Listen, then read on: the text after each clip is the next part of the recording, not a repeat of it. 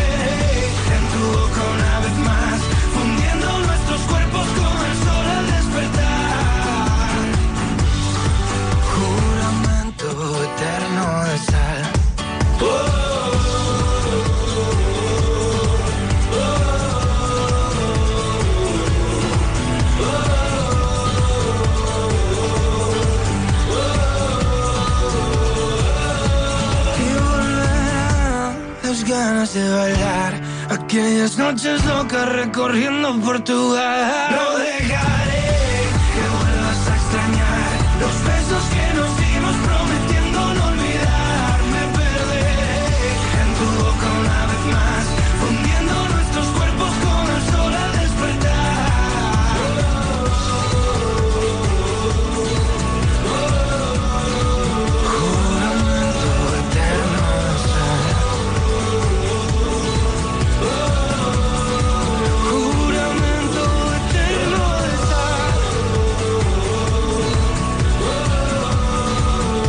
Álvaro de Luna y ese juramento eterno de sal que nos conduce hasta las 12 y 12 minutos. Vamos a charlar, Arancha, con un amigo que es un profesional como la copa de un pino. Lo vemos prácticamente a diario. Y la verdad es que tiene una legión de fieles a sus espaldas que, que, madre mía, es asombroso. Queremos hablar hoy con Roberto Brasero.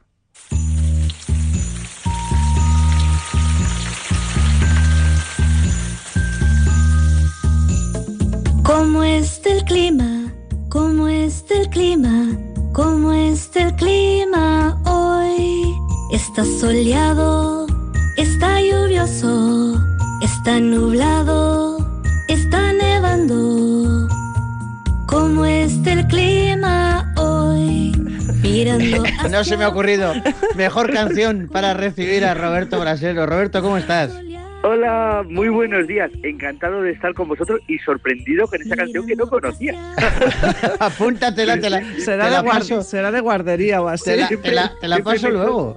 Me suelen poner, eh, te llama el hombre del tiempo, tanta que creo que de los tres sudamericanos o algo así, de, de- de- de un grupo de vuestra época. Pero, pero esta, esta me ha encantado que debe ser de, de otra, de otra zona del mundo y de, y de otras edades más Pues, pequeñitas. sí. Yo te, yo te la paso luego, no te preocupes, que, te, que te- la tienes ya para Los, ti.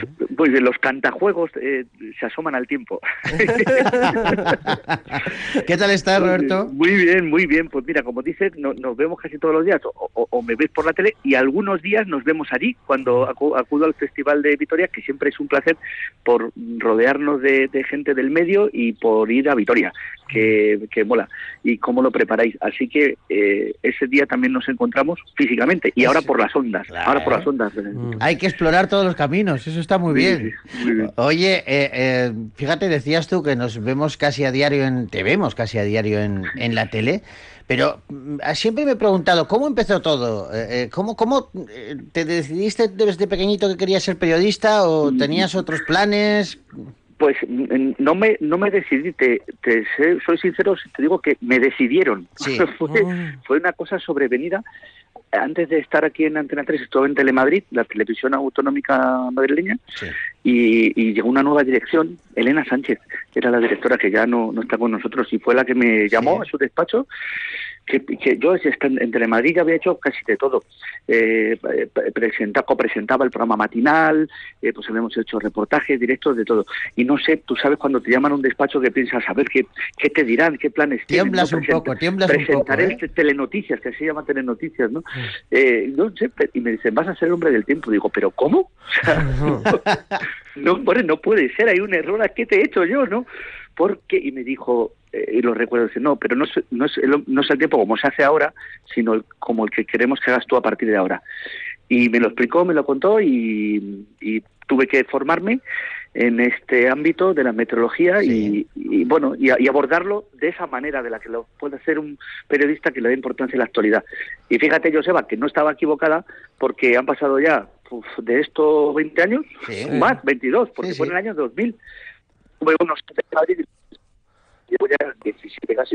Y, no solo por el paso del tiempo, sino porque eh, eh, se ha consolidado esta manera de abordar la meteorología no solo con mapas y contando la previsión, que quizás lo que Elena decía es lo que se hacía antes, sino lo que hacemos a partir de ahora y que empezamos a hacer ahí en Telemadrid y, y en la ETV también y en tantos sitios de, de abordar la actualidad, lo que está pasando, la colaboración de los espectadores, hacer entre todos el tiempo y contar mucho más que la mera previsión. Oye, pero Roberto, ¿y cómo recibieron esa, esa sorpresa tus allegados, tus amigos, tu familia? Pues claro, eh, tú no te lo esperabas para nada, pero cuando tú contabas luego por ahí, es que voy a ser el hombre del tiempo.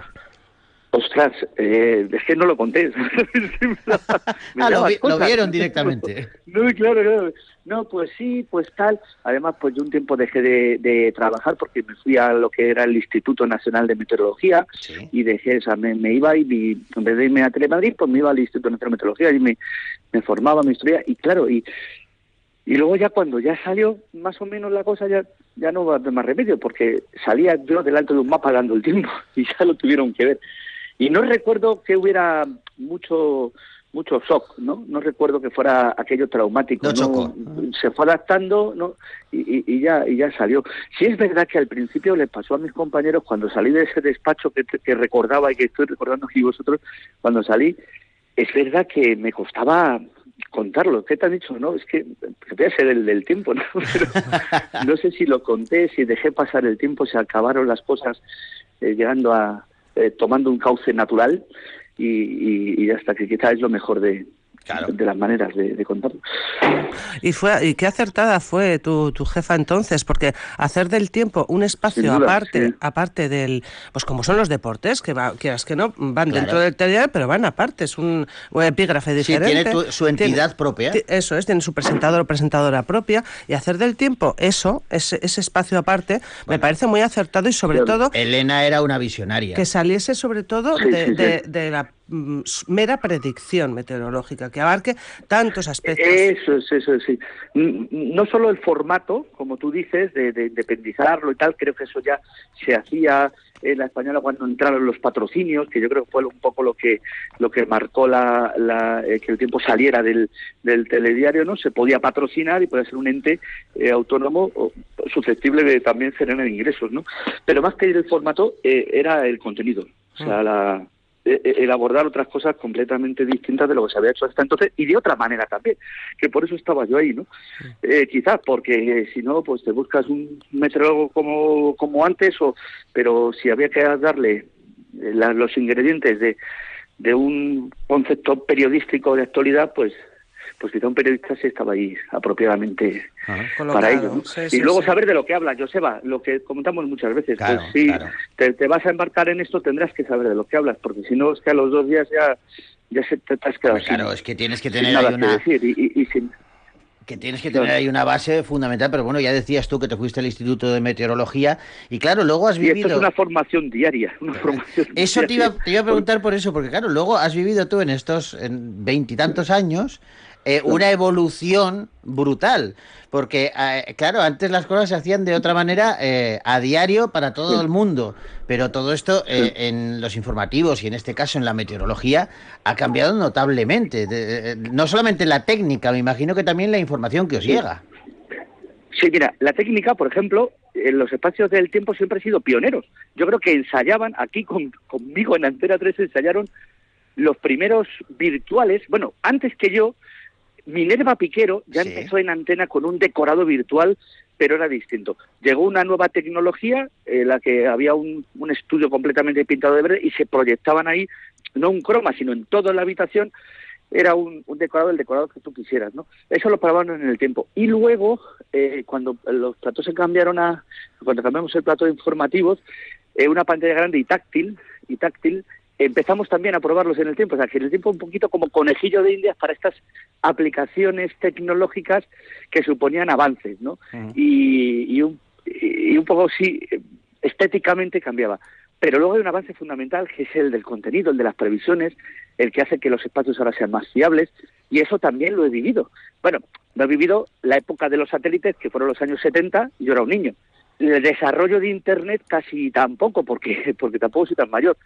Pero sí esta manera en la que nuevos eh, elementos meteorológicos eh, se acercan, se hacen accesibles a la población y ya quieren conocer no solo el resultado de que llueva o no, sino el por qué, ¿no? Y estoy pensando ahora en uno que se ha puesto muy de moda, que son las danas. Las Sí, danas. sí, Ahora sí. todo el mundo hablamos de danas, con una familiaridad tremenda. Pues yo estuve en el, en el origen, eh, cuando el, no sé si ya, ya ha pasado a llamarse el Instituto Nacional de Meteorología, AEMET, creo que sí, era la AEMET. Sí. Y a Emet, en que te dio un jornada- premio, te dio un premio el año pasado, Sí, sí, si no- el- o el este año mismo pasado, año. sí. Ahora, ahora entregan, Premiazo. creo que mañana entregan la nueva edición y, y- y el año pasado fui yo el, Sí. el, el premiado, sí señor. Pues con la EMET, en una de estas reuniones formativas y tal, se puso sobre la mesa ese concepto que se llama ASDANA, que es el acrónimo de depresión aislada en niveles altos, que es pues como una bolsa de aire frío que se cuela en la atmósfera, que no es la borrasca habitual, que es, eh, genera, ya sabemos, lluvias y tormentas más fuertes y como es. Bueno, pues DANA se buscó ese nombre, ese acrónimo, no solo porque respondía las siglas a esa definición del concepto meteorológico, sino porque era un homenaje a un meteorólogo de, de la ENET, jubilado, que se llama Francisco García Dana. Paco Anda. García Dana. Mira. Entonces aprovechamos, porque se puede haber llamado Dana o, o, Anda, no sé, Sí, si, sí. si tú lo buscas, ¿no? Aislamiento notable de la... Tú, tú le buscas lo que quieras buscarle, pero en ese caso coincidía con el apellido al, al que se le quiso hacer un homenaje porque era muy querido a la institución y porque había colaborado mucho en el desarrollo de la de la Qué ciencia bueno. meteorológica aquí en España. Y fíjate, y de ahí, y aquella, en aquellas reuniones, y, y nos lo contaron y todo eso, pues un concepto meteorológico ha trascendido también al público y está ahora eh, protagonizando titulares de periódicos que ya deben de ser internet y dice, una dana llegará a Canarias este viernes. Sí, sí, ahora, ahora ya lo sabemos todos. Y en eso, claro, y en ese nacimiento estuve yo en esas reuniones y, y bueno, pues esas cosas que ya Qué bueno. de batallitas del abuelo. Oye, oye, Roberto, yo conociéndote, me imagino que te llevas bien con todos tus compañeros y compañeras, pero quiero saber cómo se llevan los cámaras contigo, porque claro, no paras quieto, no sé si les haces moverse demasiado. Pero tú sabes, ese es un problema. Es un problema porque ahora, y, y, y también enlazando con el, el desarrollo tecnológico, en el plató de informativos de Antena 3 las cámaras están robotizadas. Es, es todo un espectáculo verlo. Eh, sí, la- las maneja ahí. eh, tenemos un, un hay un cámara que, que bueno, pues también, en, como siempre también la tecnología, lo, lo, lo que hace un tractor ya no lo hacen 100 hombres en el campo, pues aquí también igual. Pero un cámara maneja desde el control tres cámaras que son las que tenemos, la 1, la 3 y las y la sí, la 1, 3 y la 5, porque la- las que son las que suelo usar yo, o 4 o 5. Ah. Porque, porque la 2 y la 4 las han robado. remotamente no, porque son, esas están para miran para otro lado, no, las- no las no las uso yo.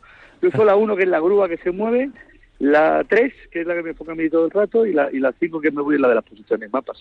Sí. Y los maneja todo entonces, un claro, cámara. entonces sí, entonces son cámaras, eh, esos movimientos están prefijados eh, y, y luego eh, la cámara se mueve se mueve físicamente, o sea, se desplaza, se desplaza, es como los coches de choque eh, eh, que van solos. ¿Tú te acuerdas de los coches de choque Sí, sí, cuando perfectamente, les claro.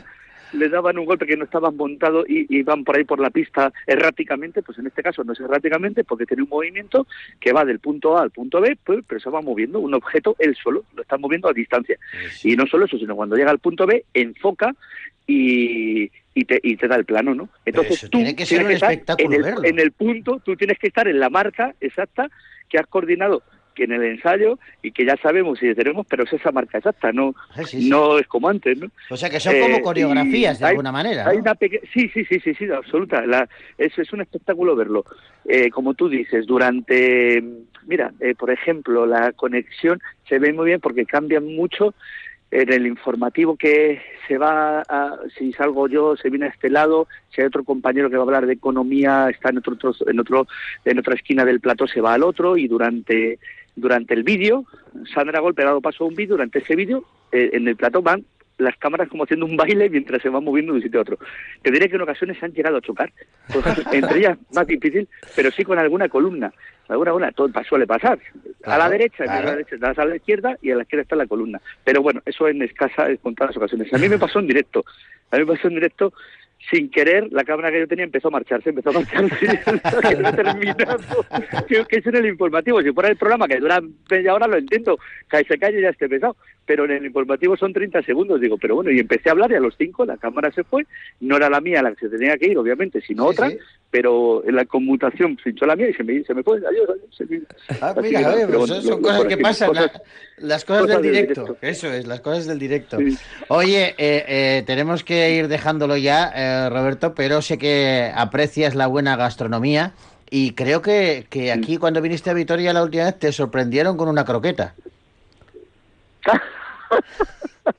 La croqueta bomba, madre mía, sí, sí, menuda sorpresa. Íbamos de punta en blanco porque, claro, la- a las galas que organiza el Festival de Televisión hay que ir elegantemente como corresponde. Y después del agape, de, de- de la gala al ágape y había unas croquetas deliciosas, Muy, pero muy, muy ricas. que, que- que muy riquísimas, pero las mordías y, y explotaban. No sé si formaba parte del sur la nueva cocina o que, o que aquello. Estaban muy ricas, muy ricas. Las que probé yo y las que probó mi chaqueta. Sí, porque también, también acabaron eh, menudo menudo como se me puso el traje pero bueno se come comimos fenomenal como siempre Eh, cada año entre más intento descubrir hay sitios fijos aparte de los pinchos que a los que salimos a mediodía luego cuando te vas a, a comer a cenar ahí hay sitios eh, donde Sí. siempre vamos que no faltan y luego cada año intentamos también ir a descubrir otros ¿no? Y viste la catedral de Santa María también, espléndido, ¿no?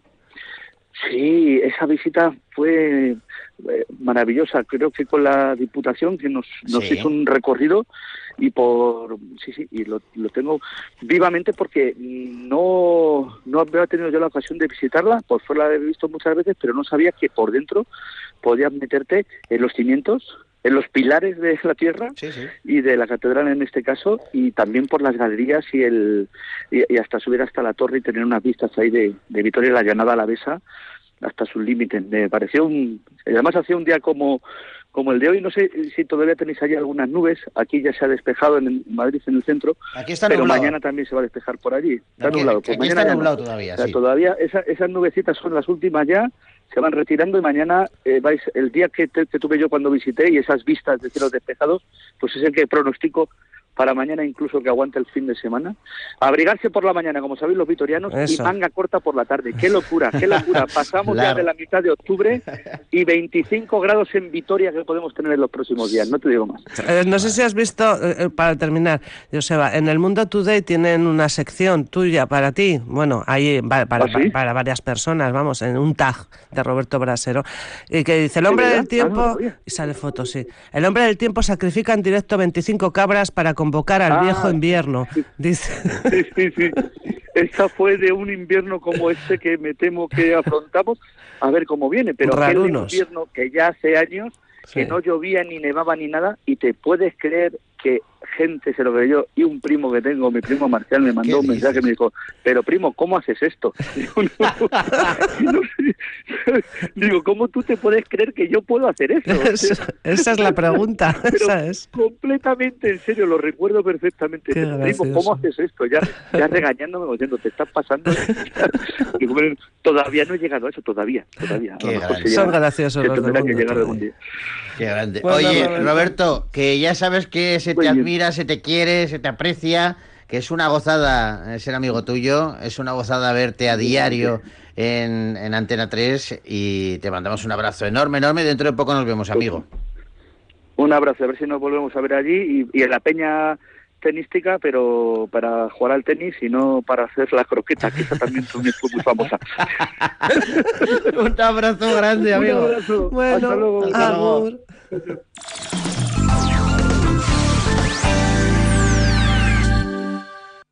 Esa idea que tenías, ese proyecto que mejoraría tu pueblo, esa ilusión por vivir mejor. Es tu momento. Es el momento de presentar tu idea para los presupuestos participativos de Álava 2023. Infórmate en araba.eus. Participa. Decide. Hagamos Álava. Arabako Foru Aldundia. Diputación Foral de Álava.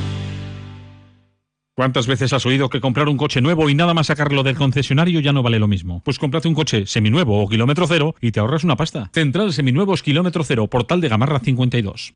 Hola, melenas. Me han dicho que vas a jugar a mi día de la once y sé que me vas a elegir a mí, el día que te pusiste pelo. Anda, que no te alucina notar cómo tu melena se mece al viento o la espumita del champú anticaspa. La fecha de tu boda o la de tu cumple no es tan mal, pero es que no tenías pelo. Tus fechas más especiales quieren hacerte ganar mi día de la 11. Por solo un euro puedes ganar miles de premios. Elige bien, porque uno de cada cinco toca. A todos los que jugáis a la 11, bien jugado. Juega responsablemente y solo si eres mayor de edad. A la hora de alquilar tu vivienda vacía, disfruta de la tranquilidad, seguridad y confianza que te ofrece el programa Visigune. Si tienes una vivienda vacía, Visigune es tu programa. Infórmate en el 900-251-251 o en la web de Alocavide. Gobierno vasco, Euskadi, bien común. Vuelve la Euroliga a lo bestia al Buesa. Tenemos tres partidos del 14 al 21 de octubre. El primero, Cazú Basconia Partizan de Belgrado. 14 de octubre, 8 y media de la tarde. Entradas disponibles en nuestros puntos de venta habituales. Te esperamos en el Buesa. Guasen Basconia. De la mano de EITB. Este domingo llega la marcha BTT Zurbano. Son tres recorridos entre los 35 y 50 kilómetros y diferentes desniveles que van desde los 600 hasta los 1200 metros para que puedas elegir el que mejor te vaya. Las inscripciones online en bttzurbano.com hasta el mismo día de la prueba. Radio Vitoria con la marcha BTT Zurbano.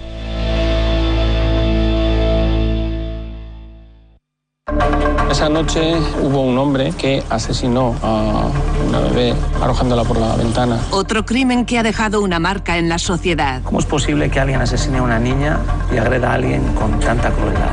Buscamos las respuestas junto al escritor Miquel Santiago. ¿Qué sentimiento está detrás de la superioridad y el desprecio a una igual? Los siete pecados capitales. La soberbia. Una persona celosa eh, obedece a una persona manipuladora. Esta noche en E ETV2.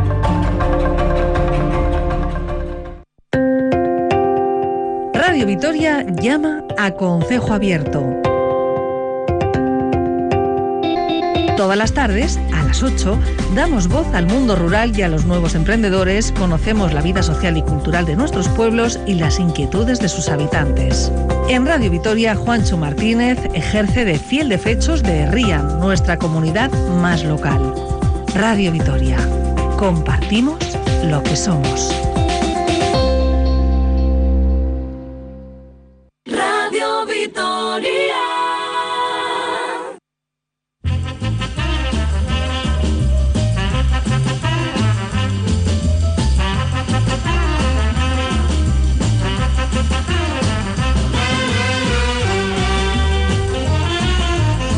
Vamos a poner un poquito de música a las 12 y 33 minutos. Escuchamos a Camilo con Vida de Rico. Yo puedo ofrecerte una vida muy interesante. Pero depende para ti que es interesante. Si estás pensando en discotecas, carros y diamantes. Entonces puede que para ti sea insignificante. No es vida de rico, pero se pasa bien rico. Y si en la casa no alcanza para el aire, te pongo abanico. Yo no tengo para darte ni un peso, pero sí puedo darte mis besos. Para sacarte yo tengo poquito, pero es gratis bailar pegadito. Yo no tengo para abrirte champaña, pero sí cervecita en la playa. Aunque es poco lo que yo te ofrezco con orgullo, todo lo que tengo es tuyo.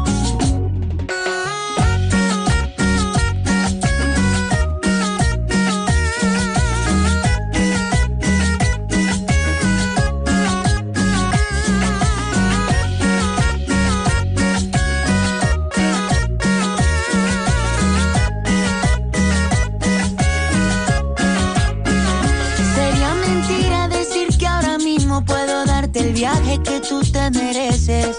No será Europa, pero el sol cayendo desde mi balcón medio se le parece. Y yo que tú no me acostumbraría a estar aquí en estas cuatro paredes. Haría todo por comprarte un día casa con piscina si Diosito quiere. Yo no tengo para darte ni un peso, pero sí puedo darte mis besos. Para sacarte yo tengo poquito, pero es gratis bailar pegadito. Yo no tengo para abrirte champaña, pero sí cervecita en la playa. Aunque es poco lo que yo te ofrezco con orgullo, todo lo que tengo es tuyo.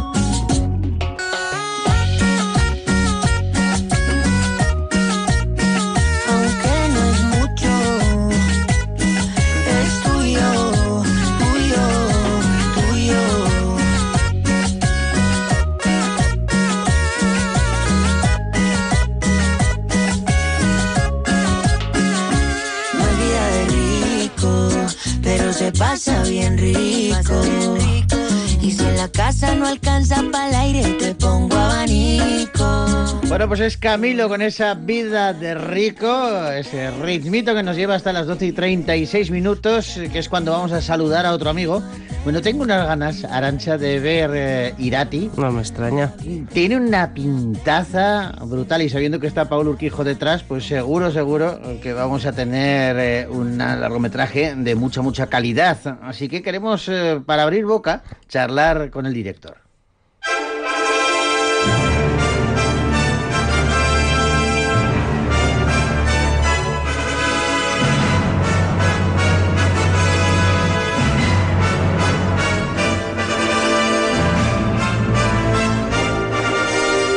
Irati se desarrolla en el siglo VIII, eh, cuando el cristianismo se está extendiendo por toda Europa, pero todavía hay creencias paganas eh, que van desapareciendo, pero impregnan de magia algunos lugares, eh, lugares eh, como el que tienen que explorar dos jóvenes, Eneco, que es el gran protagonista, e Irati, una enigmática pagana que tiene que guiarle a través de un bosque en el que todo lo que tiene nombre existe. Ese, esta es la premisa de, de Irati. Paul Urquijo, ¿cómo estás? Apa, Egunon. Sí, sí, sí que hay muchas más cosas, ¿eh? pero había que, había que condensarlo, había que resumirlo. Bueno, es mejor, mejor no contar. Mejor- demasiado. mejor no lo contar. descubre la gente. Oye, ¿tú eres consciente de que eh, es posible de que estés descubriendo un nuevo género cinematográfico, eh, llevando el folclore vasco con acción, con, con, con esas batallas, eh, con todos estos seres mitológicos a la, a la gran pantalla? Es que yo, claro, veo el tráiler y digo, pues si esto es como un Juego de Tronos o El Señor de los Anillos, pero cercano. Bueno, no, no sé si consciente o no. Es que como es lo que siempre he querido hacer, yo desde niño siempre he disfrutado muchísimo con la espada de brujería y la fantasía y siempre, eh, o sea, no, no es por una cuestión de ser original, sino es que es lo que yo quiero hacer. Entonces, bueno, oye, si, si detrás viene más gente y este tipo de género se vuelve más popular, oye, pues, pues fantástico, porque yo soy un gran consumidor de eso, así que, mira, Fenomenal. ¿Te parece que escuchemos el tráiler? Venga. Vamos a ello.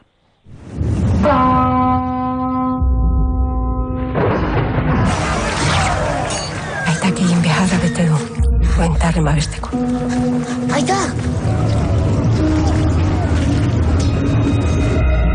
Nik gabe, noizbait, zainduko du kibarra. Hitz eman eginak.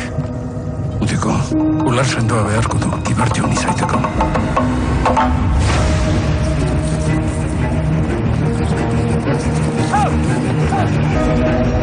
Eko gazte zindateke ibar jaun izan. Neure burua aurkezten dut xumeki, ibar jaun kristiau garbia izaiteko. Nor da?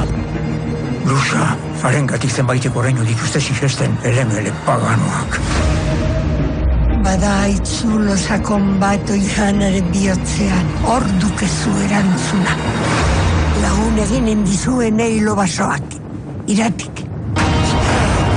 Bueno, Paul, eh, Irati está interpretado, tienes un elenco ahí de actores y actrices eh, fantástico, pero están Eneco Sagardoy o Itziar Tuño, eh, que a quienes ya conocemos, pero para el personaje, el papel de Irati, has elegido a Edurne Azcárate, que eh, para nosotros, de momento, es prácticamente de una desconocida.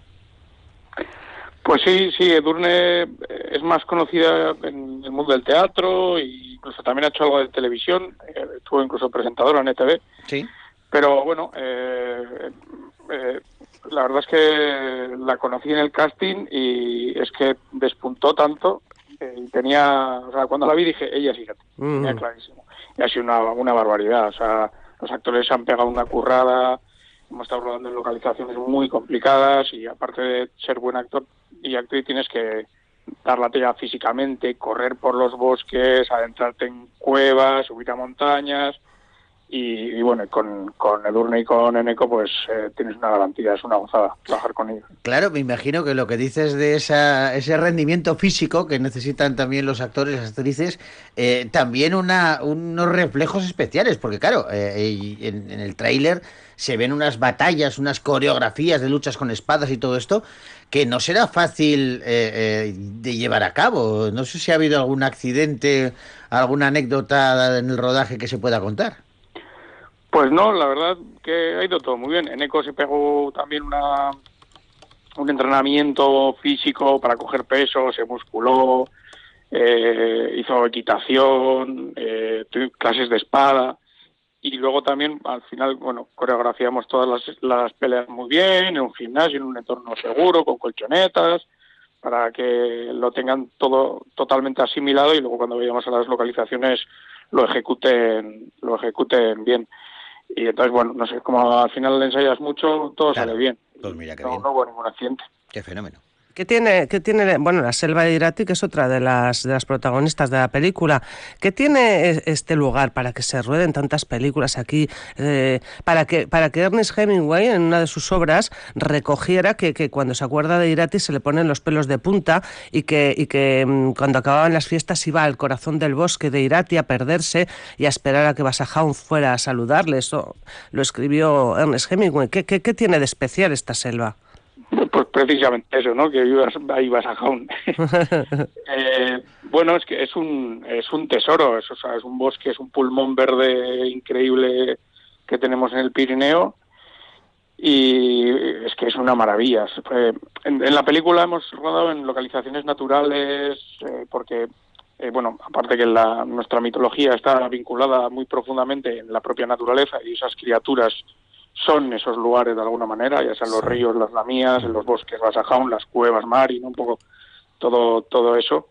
Eh, para nosotros, o sea, para mí a nivel narrativo eso era fundamental, eh, pero luego también a nivel visual eh, esos lugares te dan un- un- una riqueza visual increíble y yo quería hacer la película lo más grande posible. Sí. hemos ido y hemos buscado los lugares más bellos posibles para, para representar un poco esa Euskal Herria de, de ese mundo mitológico. En el tráiler se aprecia, ¿eh? Hay, hay una, una imagen de una cueva que, que cuando la ves dices, pero se han ido a rodar, ¿dónde? ¿En qué parte perdida del mundo? ¿no? Es increíble que esto esté aquí al lado.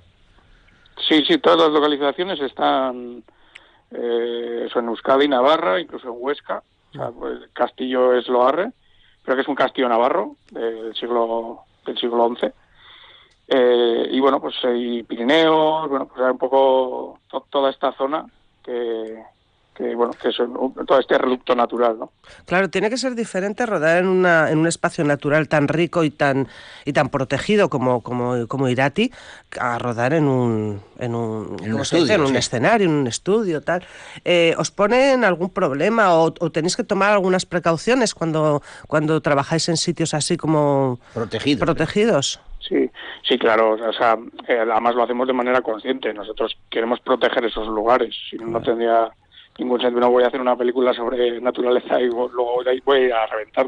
Claro, No, claro. porque en principio, o sea, apa- aparte que legalmente tienes que tomar una- muchas medidas y hablar con, con la, la diputación de cada, de cada territorio y o sea, todo eso hay, que- hay que ser siempre súper re- respetuoso porque los rodajes son como batallas y arrasas con todo. Entonces, siempre hay que ser muy, muy cuidadosos. Y en nuestro caso, que la película trata sobre la madre tierra y la naturaleza y demás, pues más todavía. No puede ser, claro. Oye, ¿cómo es, eh, Paul, tu biblioteca? Porque tiene que ser, eh, tienes que guardar tesoros ahí, ¿eh? Pues bueno, sí, tengo, tengo muy desordenada la verdad, porque últimamente tengo la casa, soy de los que acumulan Sí, sí. muchas cosas. ¿Qué me vas a contar? Ah, Sí. Sí, sí, pues eso. Y bueno, pues no sé, tengo muchas pelis, la verdad, y libros y cómics y, y cacharros inservibles. Pero bueno, hay ac- acumulados y amontonados. Qué bueno. Oye, ¿cuándo podemos ver eh, Irati? Es, eh, hay que esperar hasta el año que viene, ¿no? Bueno, o sea, eh, vamos a, primero a movernos por festivales. Eh, están, bueno, ahora estamos en Sitges. Sí, no hemos, no hemos contado que ha tenido súper buena acogida, es una Sí, de las sí, películas favoritas. Sí.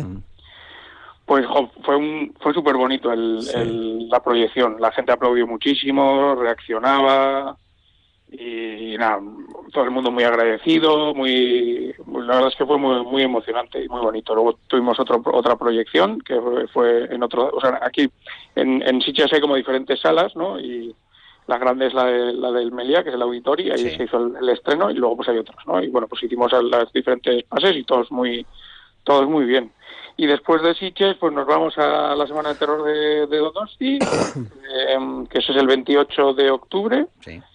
Es el, digamos, el, el estreno en, en nuestra tierra. En Euskadi. Y, y luego eh, hay, hay un par de festivales más en Málaga, en, en Tenerife. Luego iremos, bueno, la película va a viajar un poco por, por el mundo, por los diferentes festivales del circuito de género fantástico. Y a, a salas en España llegará el 24 de febrero. Bueno. Pues qué ganas tenemos de, de poder. Yo, yo igual me acerco a, a Donosti. A, Pues igual sí, igual hacemos eso, ¿eh? así adelanto. Oye, es. Paul, eh, enhorabuena, eh, Sorionac, eh, porque el trabajo que haces es eh, increíble, fantástico, nunca mejor dicho. Y, eh, y me alegro muchísimo de que, de que te vaya tan bien. Ya sabes que, sabes que es de corazón. Sí, sí, sí. Que casco. Un abrazo enorme, amigo. Venga. Agur. Agur.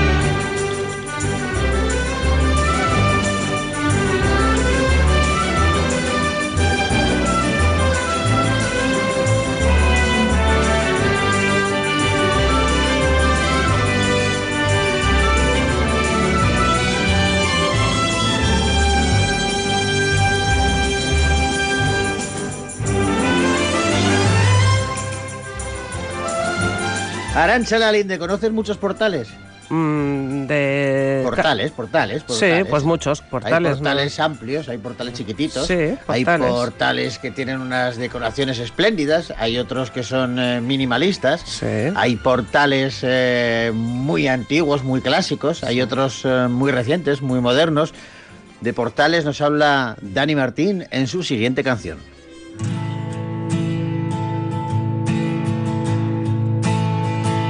Robarte los besos, desnudarte aquí. Tu Yoko yo Lennon, suena Let que no pase el tiempo, que se pare aquí. Y que queden tantas cosas que decir, borrachos de celos pego por ti. Llevas la camisa que aún huele a mí. Que no acabe esto, que se quede así. Y que tengas tantas cosas que decir. Y que queden tantas tardes de escondernos en portales, de comernos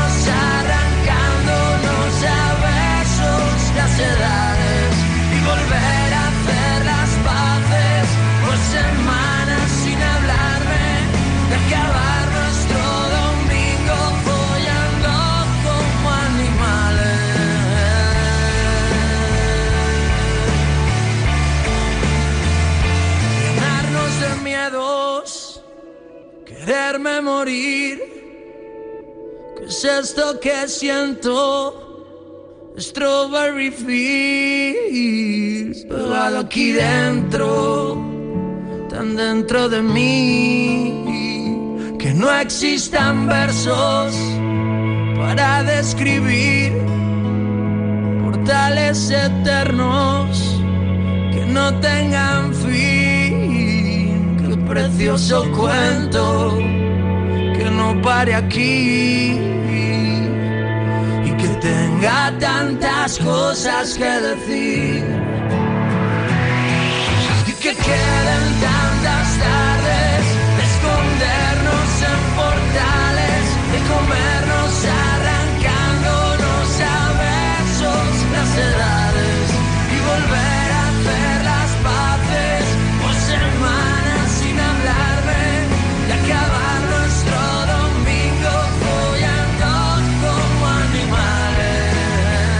Arancha, yo de ti me iría reservando ya el 16 o el 17 de diciembre. Sí. Porque yo sé que te gustan, además eres seguidora y, y muy crítica con, con los musicales. ¿Te gustan los buenos musicales? Hombre, claro. Pues Como llega- a todo el mundo le gusta Pues lo bueno. llega, llega uno de los mejores. ¿Ah, sí? Aquí, a Cuéntame, Gasteiz, a Vitoria, cuéntame. el 16 y el 17 de diciembre en el pabellón Buesa Arena. Vamos a poder disfrutar de Peter. Peter es uno de los musicales españoles más importantes de las últimas décadas. Se ha representado en seis países con más de 5 millones de espectadores en más de 5.000 representaciones. Se dice pronto. Bueno, ya te digo, será el 16 y el 17 de diciembre aquí en Gasteiz y queríamos hablar con uno de sus responsables para que nos abriera boca, para que, bueno, nos despierte la curiosidad y, y calme nuestras ansias de ver Peter. But Peter, how do we get to Neverland? Fly, of course. Fly? It's easy. All you have to do is to. is to. is to. Ha! That's funny. What's the matter? Don't you know? Oh, sure. It's. it's just that I never thought about it before. Say, that's it. You think of a wonderful thought. Any happy little thoughts? Uh huh. Like toys at Christmas? Sleigh bells? Snow? Yep. Watch me now. Here I go. It's easier than pie. He can fly! He can fly! He flew! Now you try. I'll think of a mermaid lagoon. Underneath a magic moon. I'll think I'm in a pirate's cave. I think I'll be an engine brave. Now everybody try. One, two, three. We can fly! We can fly! We can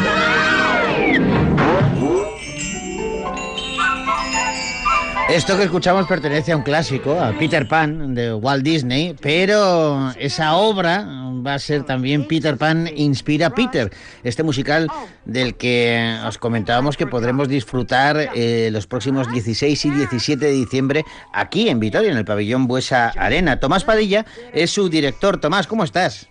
¿Qué tal? Buenos días, encantado. Oye, eh, estamos deseando ver Peter eh, eh, y claro, me imagino que cuando los ves, yo, yo soy muy fan de los musicales también y siempre me pregunto, eh, quizá por deformación profesional, ¿no? Cuando voy a ver un musical, lo gozo, pero dentro de mi cabeza también estoy mirando los detalles, estoy diciendo, pero ¿cómo harán esto? Pero madre mía, el montaje que tienen detrás. Me imagino que con Peter pasará algo parecido. Bueno, en este caso, la verdad es que se nos ha ido un poco la olla, ¿no? Como yo digo. Se en os ha ido de las manos, ¿no? Sí. Se me ha ido la olla, sí, como siempre. No, la verdad es que es un musical que lo, lo empezamos nosotros llamando Peter Pan, el musical, hace ya 21 años. Como habéis dicho, pues hemos hecho más de 5.000 representaciones en seis países del mundo. Lo estrenamos pues hace 21 años. Eh, es el único musical que se ha representado en castellano en el West End de Londres durante dos meses que estuvimos también. Y ahora, pues 21 años después, lo que hemos hecho es refrescarlo completamente. Tan refrescado que le hemos quitado al pobre hasta el pan. Le hemos dejado solo Peter el musical. Me imagino por tanta guerra y tantos conflictos, pues le quitamos el pan, ¿no? Ah, claro. Eso ya en broma. Pero sí, lo hemos, lo hemos refrescado. eh, para que os os hagáis una idea, la producción va en cuatro trailers de 16 metros. Hay seis sistemas de vuelos de última generación que hemos comprado en Estados Unidos, que nos llegaron ya la semana pasada. Esto, La esto perdona que, que, Sí, que hago, sí. un paréntesis aquí. Cuando Sí. hablas de sistemas de vuelo de última generación, quiere decir que vamos a flipar porque, claro, vais a volar por encima de nosotros. me encanta lo de vamos a flipar porque es justo lo que yo digo. Sí, sí. o sea, yo siempre digo, vais a flipar con, con la producción, ¿no? Sí, hay, hay sistemas de vuelo, hay cuatro dentro del escenario, uno en la parte trasera, uno, uno que hace que Peter sobrevuele el patio butaca hasta la fila, fila 20 por encima de las cabezas de los espectadores, tirando polvo de hadas. Madre mía. Es, la verdad es que, bueno, son unos sistemas muy caros, pero muy seguros, sobre todo porque volamos personas, ¿no? Sí, sí. pero pero muy bien. La casa, como os comentaba, eh, la casa de Wendy es una casa de 12 metros de ancho por 5 metros y medio de alto, con dos pisos y está automatizada. Eh, con, se lleva como un, como un joystick, es como un juguetito, pero claro, un juguetito de 12 metros por 5 y medio de alto, ¿no? Con 3 metros de fondo. Está repleta, como tú bien has dicho, de magia. Eh, Campanilla la representamos con un láser verde, juega con los cajones, lo abre, lo cierra, tira los libros, apaga, enciende las luces, en fin, la verdad es que es una bueno. producción muy, muy, muy, bueno, tan grande, tan grande que nos cabe solo en el Buesa En Arena. el Buesa Arena, eso te iba a decir. Bueno, esto es muy grande, ¿eh? aquí lo vais a poder gozar, pero Sí, fíjate que estamos hablando, Tomás, de, de, de todo lo, lo, lo- lo físico, digamos, de todas las cosas, pero me gustaría también hablar de las personas, porque claro, tenéis cantantes, actores, bailarines que tienen Acróbatas. una formación eh, sí. eh, en música, eh, muchos especializados en, en jazz. Eh, claro, ahí también eh, tenéis una- un equipo humano brutal. Sí, mira, yo creo que, que además lo has dicho muy bien, porque la parte técnica es lo más bonito, no lo más visual, pero la verdad es que Theater Property, que es la productora más antigua de este país de teatro musical, mm, tiene el mejor elenco, los mejores profesionales de este país. Ya hemos terminado temporada ahora con Romeo y Julieta y con Full Monty. El año anterior hicimos Annie, Jekyll and Hyde. Y el nivel actoral de, de los protagonistas es brutal. O sea, cuando tú oyes interpretar a esas personas, esos profesionales, una canción, cómo la canta, cómo la sienten, eh, el elenco, que como bien habéis dicho, veo que estáis más que informados, ¿no? Hay 22 artistas en el escenario. 22, ¿eh? madre mía. Que hoy día, después de todo lo que nos ha pasado, ¿no? Entre el COVID, las guerras y todas las historias, ¿no? Pues tener 22 artistas en el escenario y 11 técnicos detrás para darle servicio a los artistas, la verdad que es un es una cosa difícil. No hay acróbatas, hay acrobacia de suelo, hay acrobacia aérea con telas, con cuerdas, con redes. O sea, la verdad que el conjunto de la obra Oye, claro, bueno, sois... ¿Qué voy a decir yo, no? soy- Tomás, eh, por lo que me dices, eh, sois como mínimo 36, 33 personas las que participan en, en Peter el musical. Eh, eh, por curiosidad, ¿cómo os movéis eh, a las diferentes? ¿Tenéis un autobús? Pues mira, Eh, eh, Sí, sí, mira, tenemos, somos 39 personas las que viajamos cada fin de semana a todas las ciudades, porque vamos en gira. Eh, tenemos un autobús propio de la propia productora, Theater Properties, que es donde viajan todos los actores, y tenemos dos monovolúmenes de nueve mm, plazas donde viajan los técnicos, porque siempre los técnicos van antes a las plazas por tema de montaje y demás. Necesitamos dos días para montar toda, toda la producción, un día y medio para desmontarla. En fin, la verdad es que, como habéis dicho antes, es una ida de olla interesante. Oye, ¿a qué hora serán las representaciones? Mira, el viernes 16 creo que es a las ocho y media y luego el sábado hacemos dos funciones a las dos y media y a las cinco. Bueno, eh, si Y esto, ya- eh, escúchame, si esto es un aperitivo, eh, si vamos a hablar contigo y con tu gente más veces de aquí al 16 y 17 Sí, para que nos contéis más secretos. merece la pena. Y no hacemos domingo, que es un día muy bueno para Peter, porque porque hay, hay básquet. Ah, El- claro. No, no había en principio, pero al final pues hay un partido y nada. Pues mm, con tres funciones. Lo que sí es importante es destacar también que no hemos querido, no hemos querido, a pesar de que podríamos, tener un aforo de 5 o 6 mil personas. ¿Por qué? Porque como director y como productor también quiero que las 2.500, que es el aforo que hemos puesto, las personas que vengan puedan disfrutar de la magia del teatro. y evidentemente la persona 5.000 o 6.000 que está viendo en el espectáculo allí lejísimo, pues no le llega la- esa energía, ¿no? Mm. Es imposible. Entonces cuando yo hablé con Asier, con el director, le dije, necesito solo 2.500. Y dice, pero es que tenemos mucho aforo. Digo, sí, pero no importa. Quiero que tu público, quiero que la gente de Victoria Lo salga bien, flipando del espectáculo. No diciendo, jo, estaba muy lejos, se veía mal, se oía mal. No, no, no. El que venga aquí lo va a ver mm, perfecto. ¿Sabes? Que era, un- era un poco la obsesión también mía, ¿no? De que Mm. todo el mundo salga contento. Oye, que hay que volver porque se llena. Pues genial. Pues volvéis. volvemos. Pues volvemos. Oye, Tomás, Sí. Tenemos que dejarlo, venta, ¿eh? tenemos que dejarlo aquí, pero Perfecto. hablaremos de Peter el musical, que el 16 y 17 de diciembre se puede disfrutar en el pabellón Bues Arena de aquí de Vitoria. Tomás, Pues un abrazo grande y enhorabuena. A vuestra disposición. Fuerte abrazo y muchas gracias. Adiós. Abrazo. Hasta luego.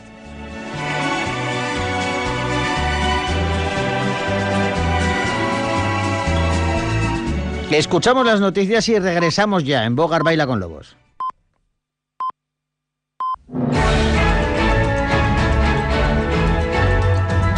EITV, tu grupo de comunicación. 18 grados marca nuestro termómetro cuando pasan 4 minutos de la una del mediodía. Estás escuchando Radio Vitoria. Este miércoles festivo, baloncesto femenino y fútbol masculino. Tras la Supercopa, el verdadero reto de las de Made Urieta es comenzar la liga con buen pie y doblegar a un equipo siempre correoso. Araski Benvibre con Ricardo Guerra. Tras la primera derrota en la liga, toca volver a la fiesta de Mendizorroza para sumar tres en casa otra vez. Deportivo Alavés Albacete con Eneco Aldecoa. Desde las 6 menos cuarto de la tarde, Rafa Ortego coordina cuatro horas de deporte en directo con un equipo de técnicos, narradores y comentaristas. Radio Vitoria. Compartimos lo que somos.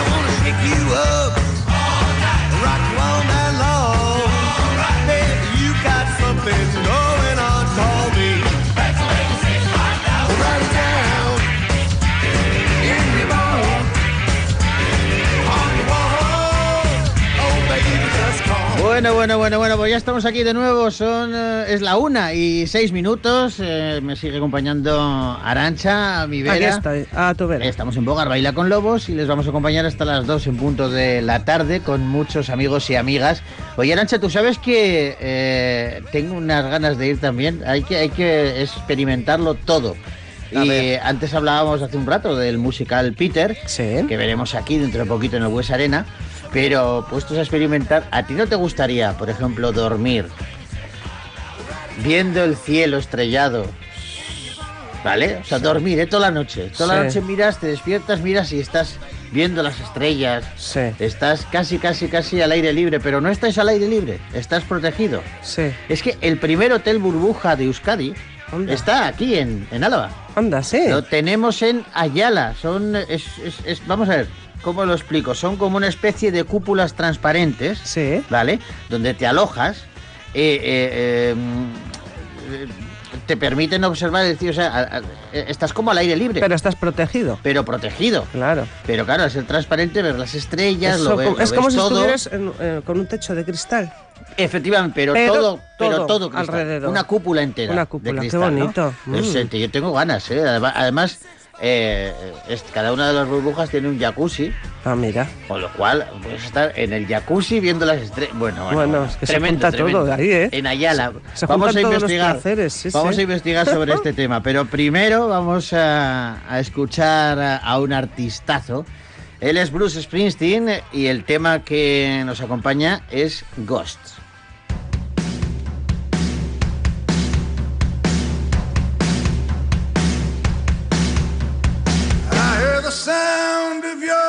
time.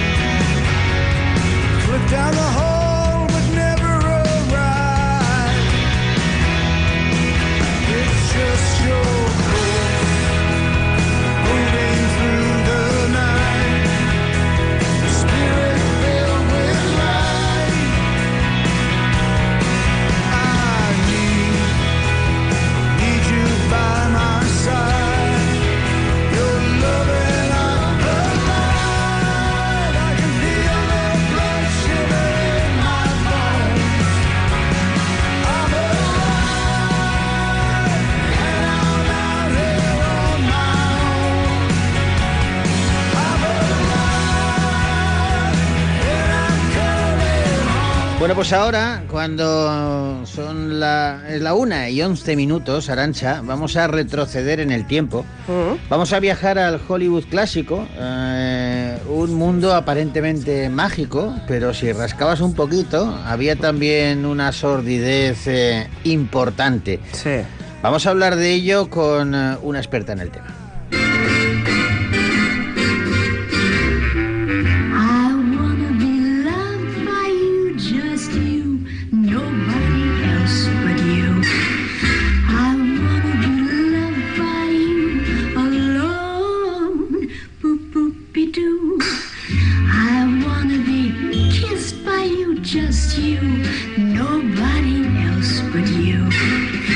Claro, es que en ese mundo en el que las estrellas eh, podían tocarse con la mano, era el mundo de Cary Grant, de Clark Gable, de Rita Hayworth o de Marilyn, pero era un mundo bastante complejo si, si escarbabas eh, un poquito. Los caballeros las prefieren muertas.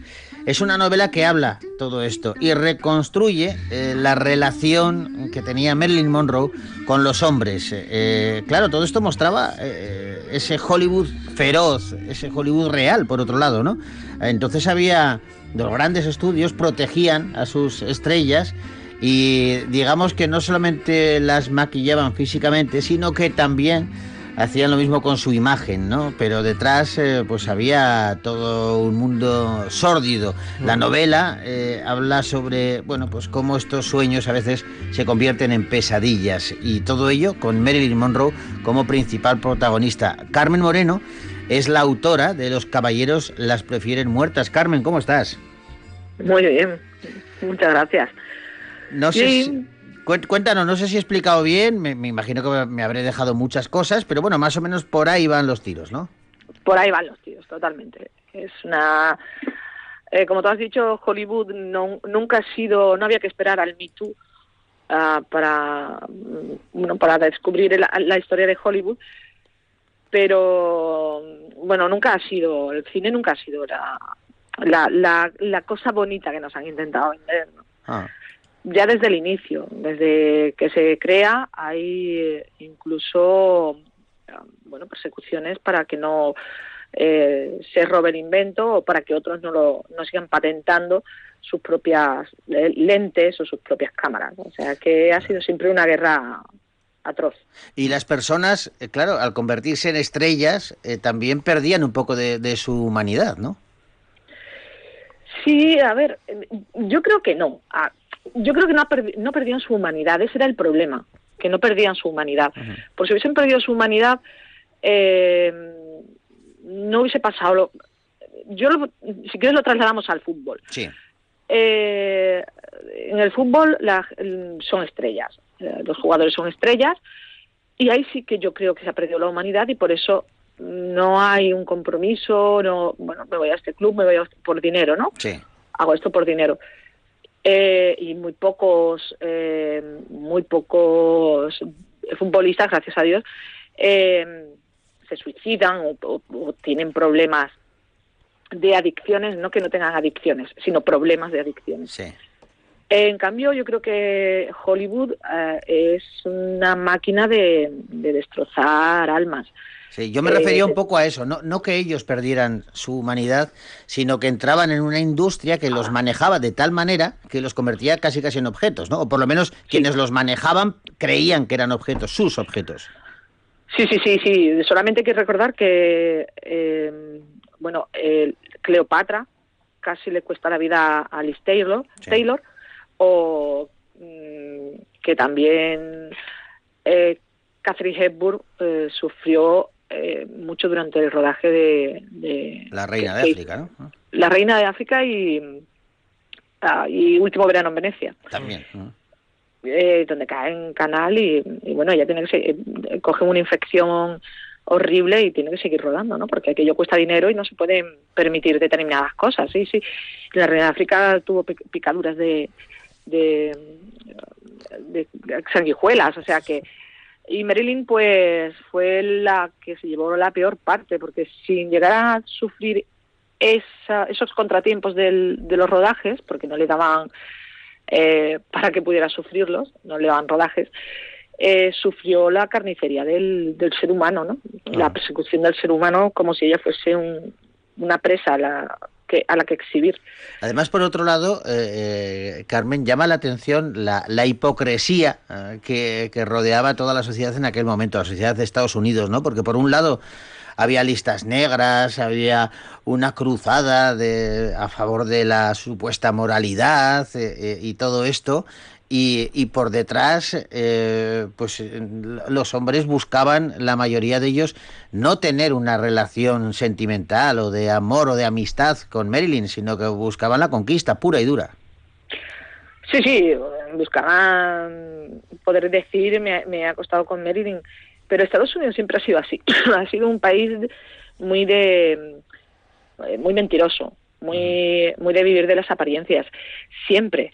No, no, no, nos- con Hollywood yo creo que claro, allí donde había dinero era mucho peor, se corrompía mucho más, ¿no? Y Hollywood que estaba además muy ligado a la mafia era aún peor. Pero claro, es que eh, todo lo- toda la sociedad norteamericana que ha vivido de cara a la, a la, a la galería, eh, evidentemente ningún hombre quería romper un matrimonio eh, feliz, muy entre comillas, por una mujer eh, de vida, Alegre. cuanto menos, Eh. exactamente, de, de- de vida mm, bastante alegre, según ellos. ¿no?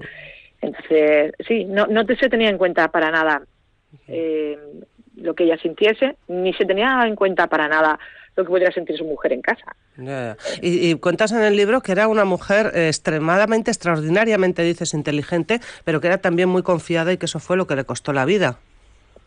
Sí, tenía el mismo coeficiente intelectual que Einstein.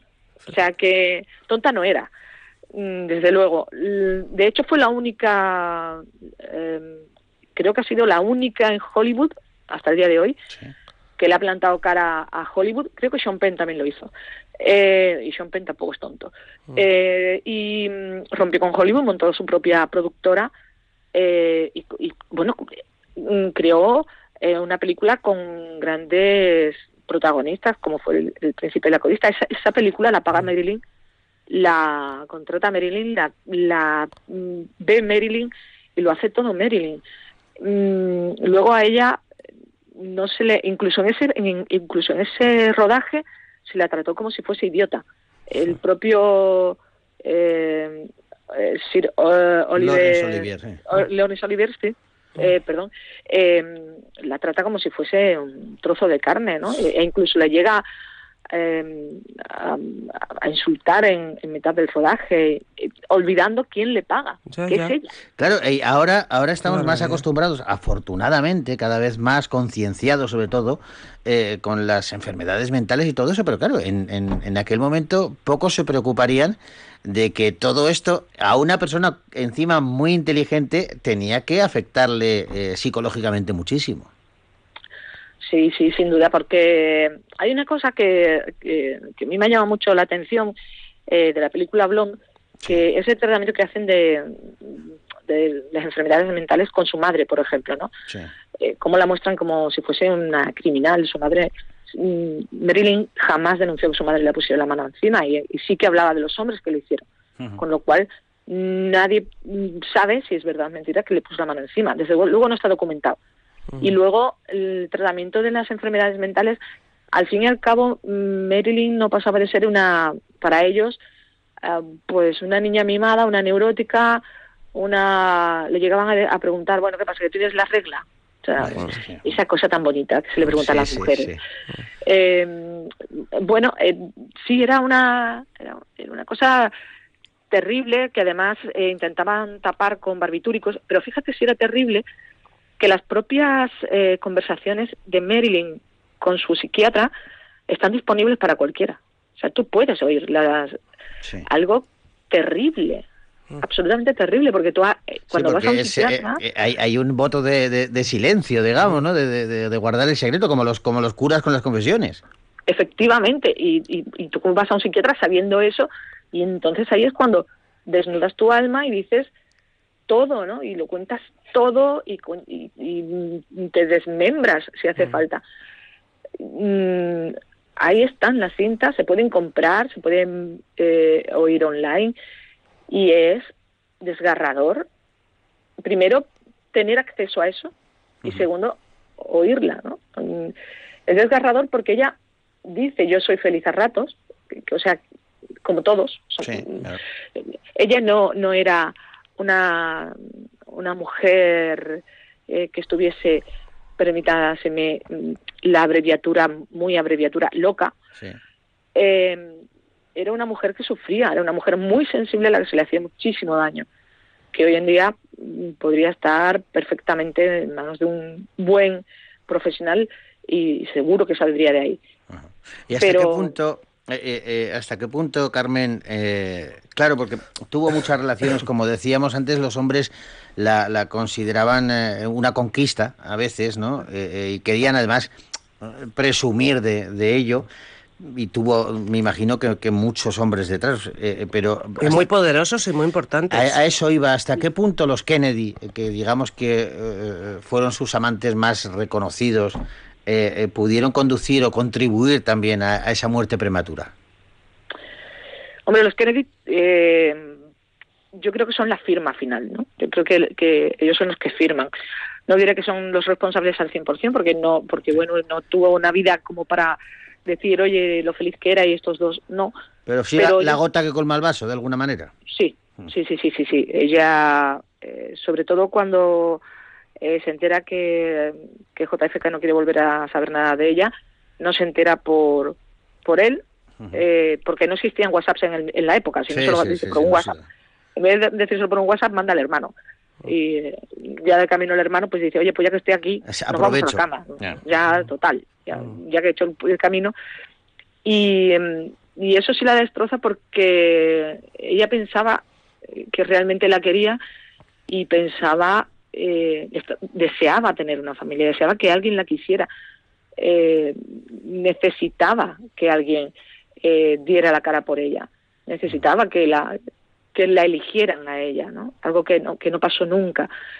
Y, y los Kennedy la, llevaron a con esos juegos de sí pero no y, y de eran muy retorcidos no no mm, paraban a pensar qué daño podían hacer. Querían conseguir algo y, y a por ello iban mm, sin, sin medir no, no tenían ningún tipo de, de escrúpulos.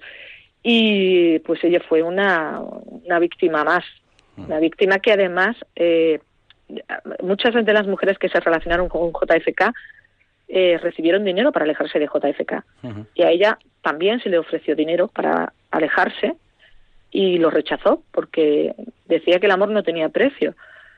Eh, mientras ella seguía teniendo relaciones con otros hombres. Mm, Es decir, ella no quería una relación eh, típica o no, no era una mujer Sí, que no se le estaba pidiendo, esperar. sí, no le estaba pidiendo nada, sino simplemente que quería seguir viéndole, ¿no? Quería, quería seguir cultivando de alguna manera ese amor a su manera.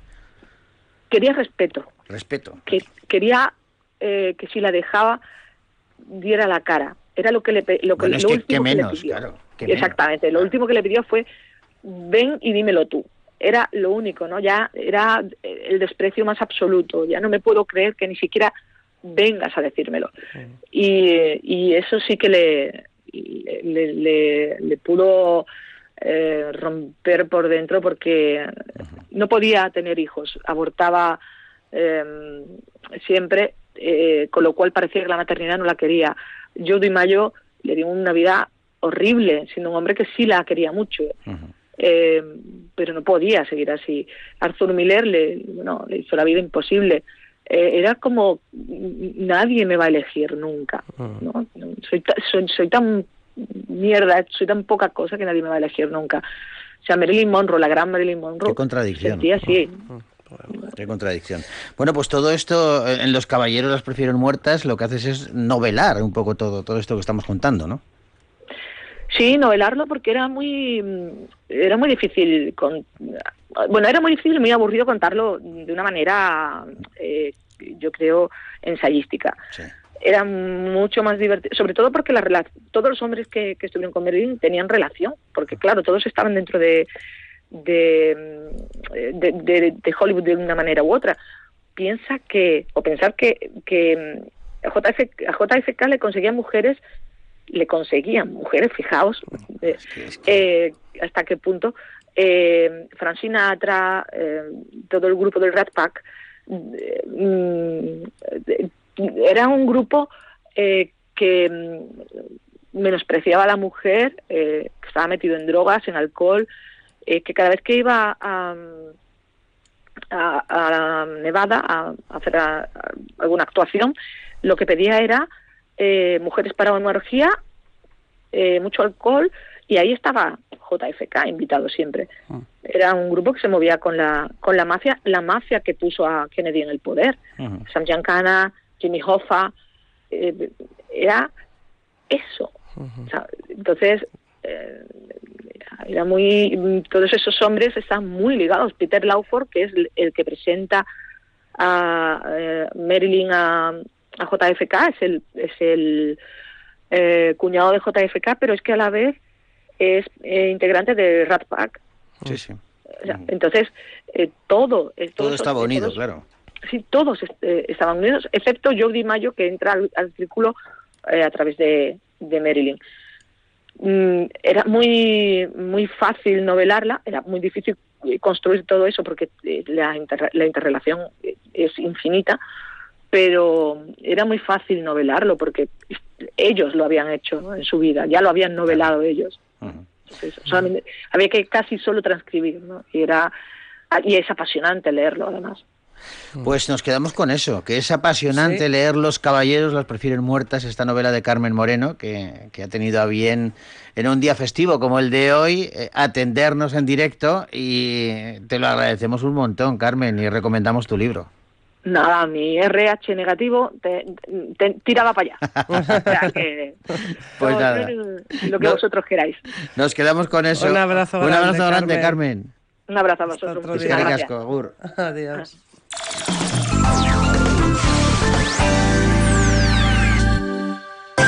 Murgildu erdiaroan, etorri labrazara eta ezagutu Euskadiko hirigune harresidunik txikiena.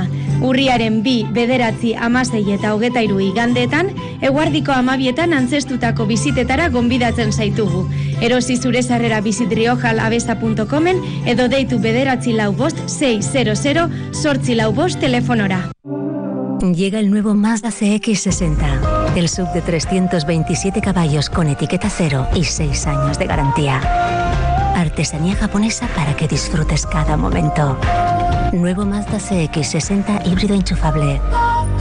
Crafted in Japan. Visítanos en Tecnoaraba, Mazda, Portal de Gamarra 56. ¿Quieres vender piso de herencia o divorcio? Pisos Vitoria, la inmobiliaria de Fernández de Nograro, cuenta con abogado y arquitecto propios para que la venta sea sencilla y sin complicaciones. Infórmate en calle Prado número 6, junto a la Virgen Blanca. Tras naufragar en el mar Caribe, los concursantes se enfrentarán a grandes desafíos y situaciones extremas. Nueve parejas, siete islas y un único objetivo, sobrevivir. Ongi etorri ete bateko abentura berrira. Naufragoac, los martes por la noche en ETV1. Patrocinado por Cuchabank y Cook. Esa noche hubo un hombre que asesinó a una bebé arrojándola por la ventana. Otro crimen que ha dejado una marca en la sociedad. ¿Cómo es posible que alguien asesine a una niña y agreda a alguien con tanta crueldad? Buscamos las respuestas junto al escritor Miquel Santiago. ¿Qué sentimiento está detrás de la superioridad y el desprecio a una igual? Los siete pecados capitales. La soberbia. Una persona celosa eh, obedece a una persona manipuladora. Esta noche en E ETV2. Este miércoles festivo, baloncesto femenino y fútbol masculino.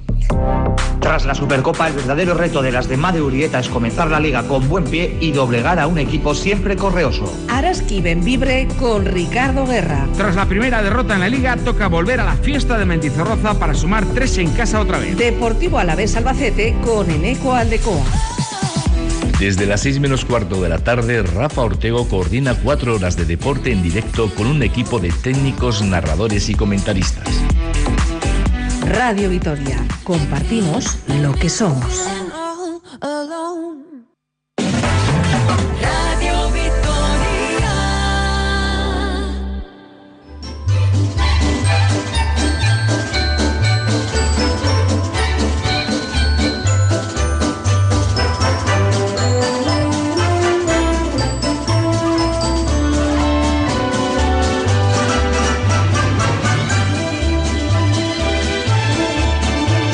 Seguimos adelante y en directo, aquí en Radio Victoria. 31 minutos pasan de la una del mediodía. Vamos a poner un poquito de música. Jarabe de palo, eso que tú me das.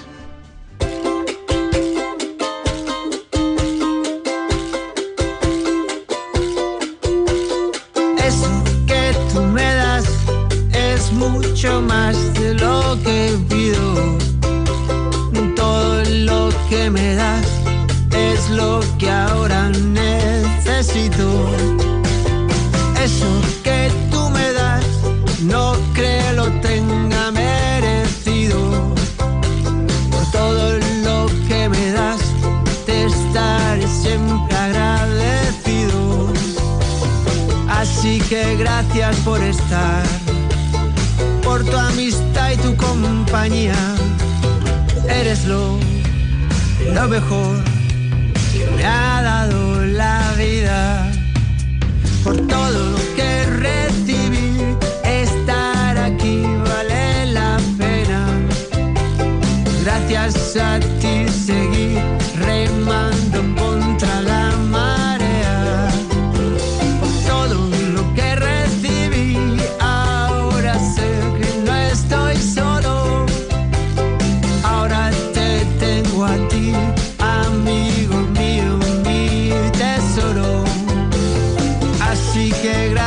por estar, por tu amistad y tu compañía. Eres lo, lo mejor que me ha dado la vida.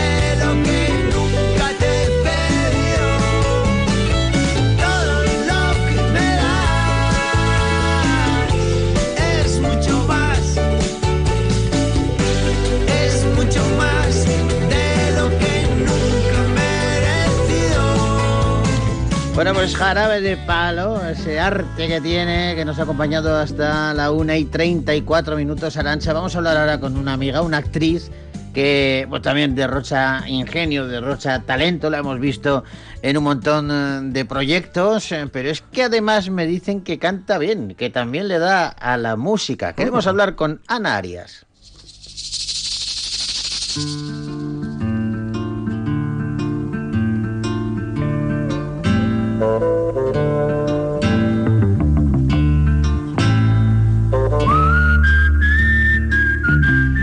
Ana Arias, ¿cómo estás? Yo estoy estupendamente bien, ¿y tú? Estás para comerte, ya lo, pero, pero es que además te voy a decir una cosa, que es que eh, a mí me gusta mucho cuando conozco a los actores, a las actrices, decir eh, cuando sé que es verdad, pues que sois muy majos, que, que sois muy cercanos, que, que- que estáis siempre ahí dispuestos cuando os llamamos a atendernos, y es tu caso. Ana, y, y eso que me han dicho que, ahora, que, que- que que también estás vinculada con la música. Pues sí, hombre, eso ha sido de siempre, pero es verdad que no me he dedicado profesionalmente a ello porque tenía mucho lío con lo otro. Sí. Pero, pero ahora he decidido que, que quiero tirar para adelante con ello también. Ahora con páginas, digamos. Sí. Vale, cuéntanos esa, porque claro, luego hablamos de la faceta de actriz, pero me interesa ahora esa, esa faceta musical. ¿Cómo has decidido ahora eh, ponerte con ello y decidir, oye, mira, pues esa, ese hobby que tenía, quiero también eh, eh, volcarlo a la profesionalidad? Pues mira, yo he dado clases de canto toda mi vida, pues como tú dices, por hobby, Sí. pero mm, cuando estábamos todos en el arresto domiciliario este, que Sí. no podíamos Sí. salir de casa, Ah. eh, o sea, hay gente que le dio por, por, por hacer eh, repostería, a, a mí me dio por pensar. Y, y entonces una de las cosas que, que me vino clarísimamente eh, es que yo quería cantar. Yo quería seguir cantando, pero cantar más allá. No que solo- te vieran, que, que, que, disfrutaran también de, de- de tu no arte. sé si que lo vieran, pero como que quería meterme yo más a fondo. Ajá. Tampoco me puse a pensar en un público ahí, ¡eh, todos conmigo!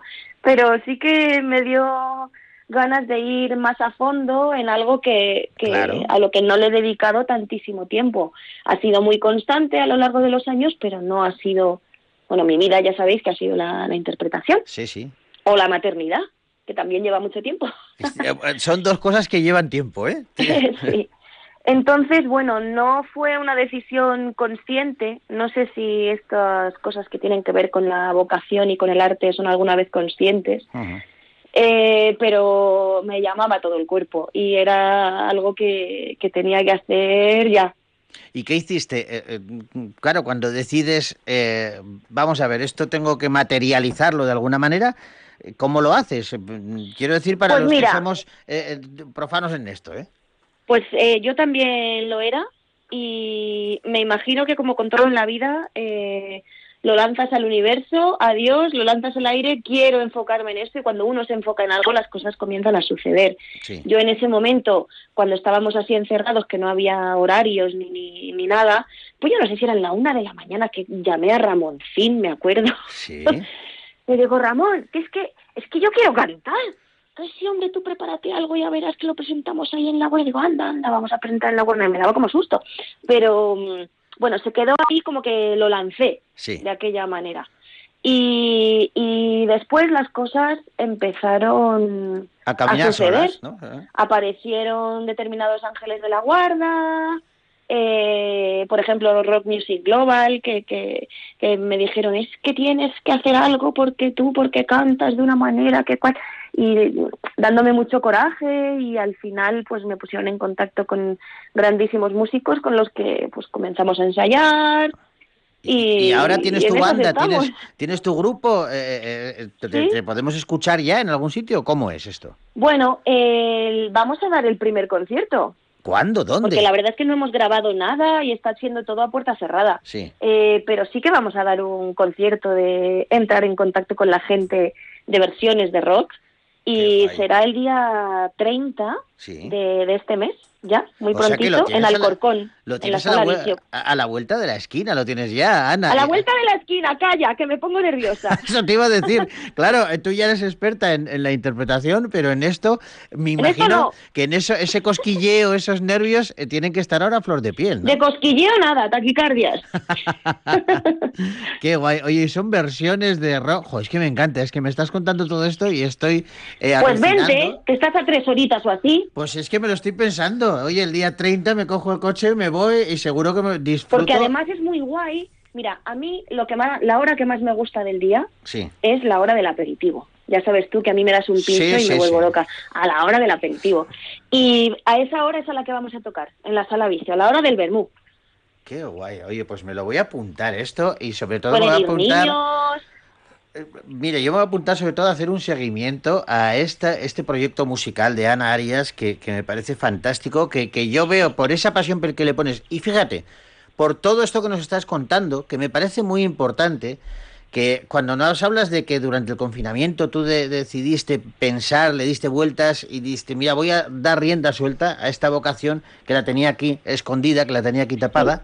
Pero eso hace ya dos años. O sea, has estado dos años cultivándote, eh, em, eh, trabajando, esforzándote. Eso me parece esencial y me parece que es tomárselo muy en serio, que es lo que estás haciendo, ¿no? Por eso creo que vamos a, a seguirlo y que hablaremos muchas bueno, veces. de el amor esto. al arte, el amor al arte es una cosa muy seria.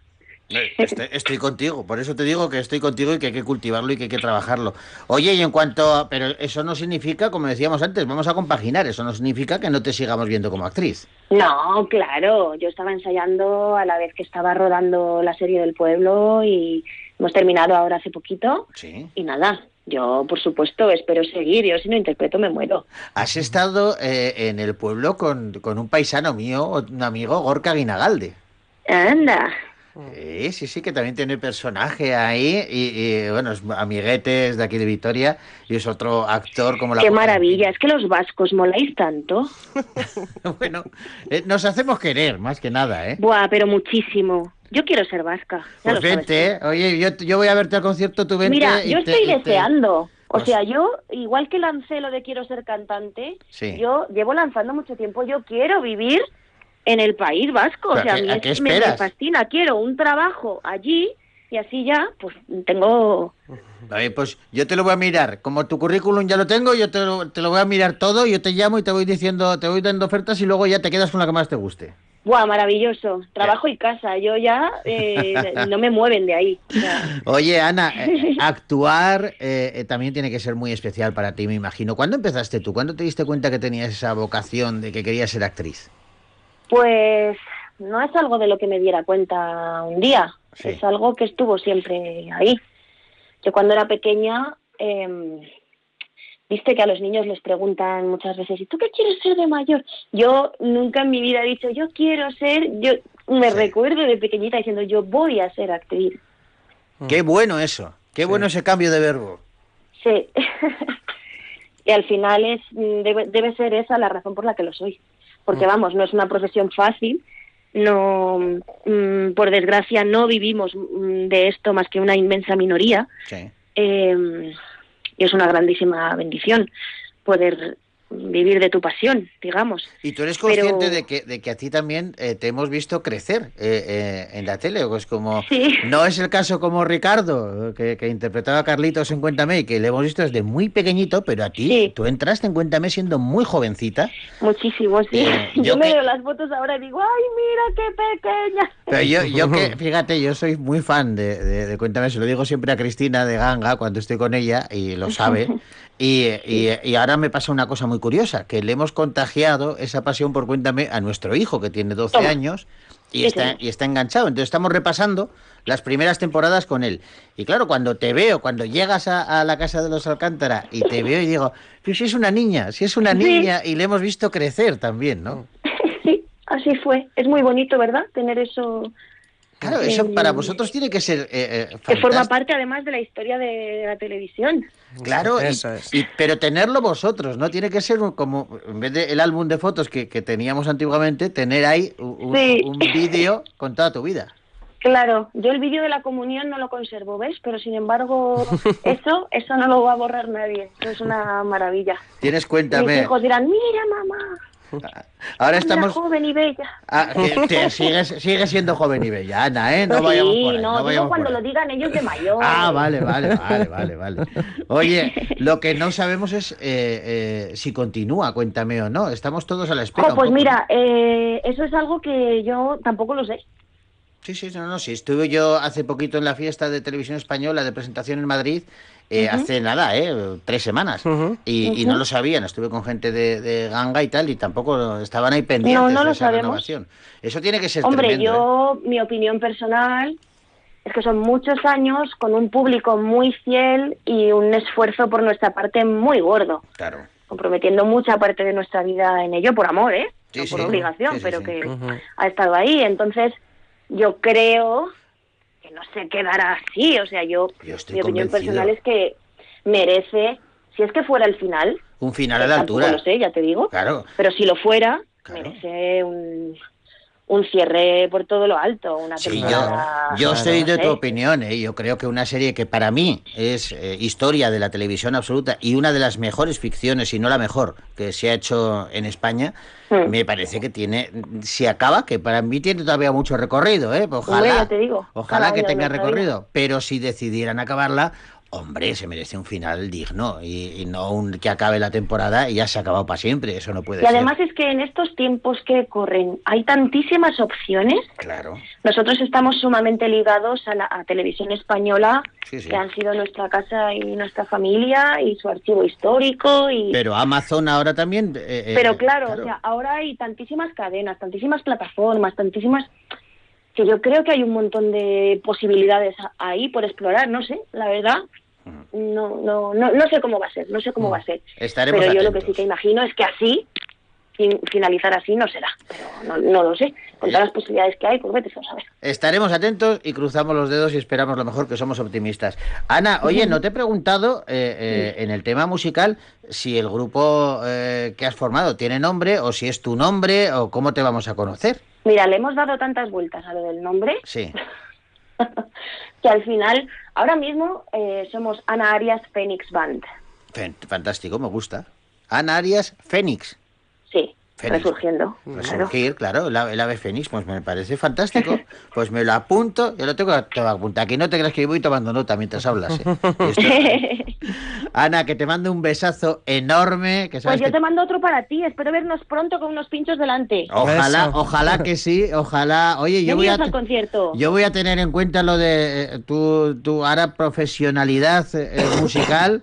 Porque claro, aquí en el festival también algo podemos hacer. O sea, que vamos a pensar. Hombre, por favor, nos vamos a tocar. Vamos a verlo, vamos a tocarnos, que eso es fantástico, claro que Ay, sí. sí, qué bueno es tocarse. Ah, totalmente de acuerdo, estoy contigo. Ana, un besote enorme, enorme, enorme, que te queremos un montón y que vaya bien ese concierto que tienes dentro de nada, ¿vale? Muchas gracias. Un abrazo a Un todos. abrazo. Un abrazo grande. Adiós. Agur. Agur. En Radio Vitoria, Bogar baila con lobos.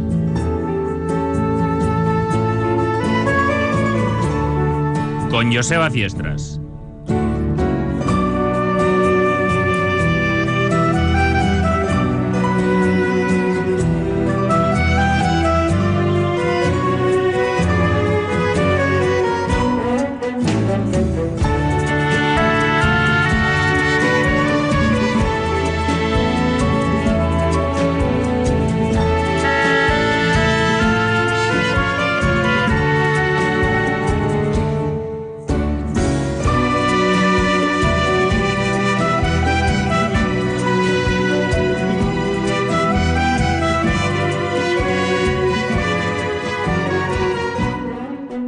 Y seguimos adelante en Bogar Baila con Lobos. Todavía tenemos un ratito y tenemos a alguien también eh, con quien queremos charlar. Porque fíjate, si hablábamos ahora con una actriz eh, que a quien hemos visto crecer en televisión, pues ahora vamos a hablar con un actor eh, a quien también hemos disfrutado en un montón de, de personajes y que es muy querido y muy conocido. Vamos a hablar con Mariano Peña.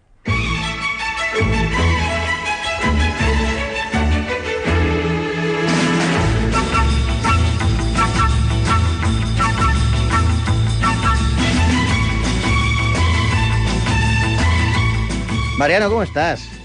Pues muy bien, encantado de estar con vosotros. ¿Qué tal? Pues, eh, Qué eh, buena. ¿sabes qué me pasa una cosa, Mariano? Que es que, eh, fíjate, solamente lo poquito que has dicho ya me ha, ya me ha alegrado el día, porque es que lo dices con, con una, no, un optimismo que es que no sé si eres Pues, consciente. ¿eh? de- Bueno, optimismo el que, el que, el que desprendéis vosotros y vuestra sintonía. ¡Qué maravilla, qué marcha! Es imposible contestar triste después de oír eso. Eso está, eso está fenomenal. Procuramos eh, llevar a- eh, alegría, ya que estamos, hay que hacerlo. Bueno.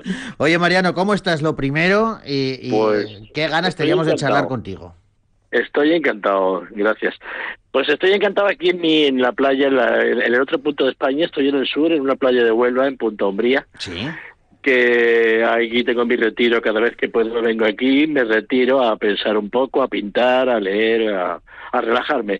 Y está siendo, bueno, para algo tiene que, hay que pensar en positivo. El cambio climático, pues está, está siendo un mes de octubre maravilloso, así Bueno, doy vamos fe, a aprovecharlo. Doy fe porque, fíjate, el fin de semana eh, pasado estuve en Málaga y, y, Sí. vamos, qué tiempazo, Ya te digo. una maravilla. Sí, sí, sí, sí. Bueno, si te pones a pensar en plan apocalíptico es malo, pero, Pero bueno. por otro lado, bueno, es, hay que mirar en la cara positiva al asunto. Como hablábamos antes de, de optimismo, pues vamos a quedarnos con ese optimismo. Oye, Mariano, sí, estoy alucinando porque he visto un, uno, bueno, he visto, he visto el tráiler, eh, ni siquiera el tráiler, he visto. Una, una explicación de, de un trabajo en el que has formado parte, porque Ajá. sigo, sigo mucho a Paco Arango, me gusta lo que, Sí. lo que hace. Y, Eso me encanta. y sí, y, y tienes ahí el último John, una película en la que participas. Ostras, pero tú te imaginabas que tú ibas a formar parte de una película y te podías encontrar con Mariano Rajoy, ni más ni menos, como actor. No, no he tenido esa suerte. Quiero decir, está en el reparto, pero yo no he coincidido. ¿Tú no has coincidido? Y- Me cachis. No, para mi desgracia no, pero bueno, eh, tuve la suerte de coincidir que en una lectura con, bueno, con las grandes divas, con, por supuesto, empezando por Carmen Maura, siguiendo por Marisol Ayuso, María José Alfonso, eh, María Luisa Merlo, y ese, bueno, eso, como se dice en mi tierra, ese pavo, el pavo ese me lo comí. Estoy encantado. Y después, bueno, por supuesto, partiendo también de la base de haber, de haber sido llamado y reclamado por, por Paco Arango, que, bueno, no lo conocía, lo conocía de oídas, pero una vez que lo has conocido, ese, ese señor sí que transmite buen rollo, optimismo, cariño, positividad y todo lo demás. Y además, la causa para lo que... Claro, porque estamos hablando de algo- que hacen las cosas. Claro, Dime. algo solidario en este caso, Sí, eh, sí, eh, algo totalmente. que Paco siempre hace, ¿eh? todo lo que hace eh, pone a veces más, a veces menos, pero el punto solidario está siempre en cada una de sus producciones. Y en Sí. esta, claro, hablando de, de ese viaje que hace esta mujer con sus amigas, lo que se va encontrando por el camino y que luego toda la recaudación va a ir para una fundación. Totalmente, totalmente. Yo siempre he dicho que para esos menesteres aquí estoy siempre preparado, pero además cuando yo ya, primero me propusieron la peli, el personaje, y luego me dijeron pa- eh, lo que se pensaba hacer con los fondos, y yo encantado de la vida, encantado. Además, quiero decir a favor de Paco que es importante, muy importante, eh, saber coger el equipo, y este señor no sé cómo lo hace. Pienso que cuando, cuando, cuando vas con la verdad y el cariño por delante, te pasan cosas buenas. Y se respiraba una paz, un buen rollo, unas ganas de trabajar, unas ganas de hacerlo bien, un a favor de la obra en todo momento, que ha sido, ha sido maravilloso. Y yo además me, me, me encontré el regalo, porque tenía rodaje allí con unos días en Canarias, así que ya te digo, ha sido estupendo el rodaje. Qué bueno. Oye, ¿y en qué andas metido ahora? Ahora descansando, ya sabemos, Pues ahora descansando, esperando, esperando por supuesto el estreno de esa peli como agua de mayo y un poco como lluvia de mayo. Y un poco, pues eh, estamos ahí cerrando un par de proyectos teatrales que no puedo decir mucho. Solamente que el año pasado ya estuvimos ahí en Madrid con un proyecto teatral también y la historia creo que se repite positivamente. Algo hay, algo hay por ahí, no puedo firmar mucho, pero ya te digo, estoy descansando y a ver qué pasa. Te vendría, me imagino que, eh, claro, eh, hablábamos antes de la televisión, hablábamos con, estábamos hablando hace un rato con Ana Arias, eh, eh, eh, también, Ajá. que la hemos visto en Cuéntame, en un montón Sí. de, de- de- de series, y a, y a ti, claro, cuando, a mí me gusta también comentarlo, eh, para que el público lo sepa, porque muchas veces eh, el, el espectador tiene la imagen de que, joder, Sí, sí, actor, sí. actriz, jo, qué gozada, sales ahí, Sí, dices sí, cuatro sí, sí. cosas. No, la labor en televisión, el trabajo es muy exigente, pero mucho. Hay que Sí. hacer, hay que hacer muchos sacrificios, hay que prescindir muchas veces de la familia, de los amigos, de, de todo, porque claro, tú has hecho muchas series. ¿Cuántos años estuviste con Aida? Pues 10. Diez años con Aida, luego allí abajo, luego bueno. Luego allí abajo, antes empecé aquí abajo con Arrayán. Eh, sí. sí, no, yo quiero decirle a los jóvenes desde aquí la historia esta, porque me lo comentan mucho. Ay, ¿qué hay que hacer para salir en la tele? Digo, bueno, de momento meterte en una escuela, si quieres interpretar. Ah, no, no, hay que estudiar mucho. Yo quiero ser rico y famoso. Digo, lo la llevas madre claro. que te parió. Claro, es que yo lo que tengo Eso. entendido es que Mariano Peña, con 15 años, ya dejó Huelva, se fue a Sevilla, a una escuela de interpretación, porque lo tenía muy claro, y empezó ahí, empezó estudiando y ensayando. Bueno, y... ahí, Sí, perdóname, ahí empecé más o menos a, hacer, a, a ver qué, qué- qué me tenía que preparar, pero yo ya, pues, pues con ocho nueve años escribía mis obras de teatro, representábamos. Precis- sí, sí, sí, sí, en el plan, en plan pueblo, ya te digo, en el colegio interno, en el internado, ya escribíamos y era mi pasión. Yo tenía clarísimo que el teatro era mi vida y todavía flipé muchísimo más cuando supe que te pagaban por ello. Bueno, o sea, que lo tenías claro desde muy pequeñito. Sí, sí, sí. Yo- mira, yo a veces pienso, yo he sido siempre un gran tímido. Entonces, mm, yo, por ejemplo, yo soy incapaz de levantar la mano en una asamblea. Bueno, era incapaz de levantar la mano en una asamblea y hablar, y ponerme de pie y hablar. Me ponía rojo, nervioso, aún me pongo.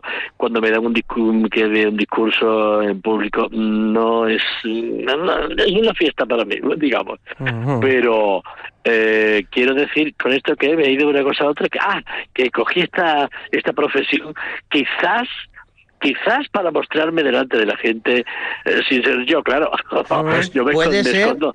Puede ser, o sea, yo te entiendo perfectamente porque Sí. de otra manera, pero a mí me pasa lo mismo, no soy tan dicharachero eh, eh, eh, cuando estoy en el día a día que cuando tengo un micrófono delante. eh. Claro, es lo que te digo. Además, con el personaje me permito hacer.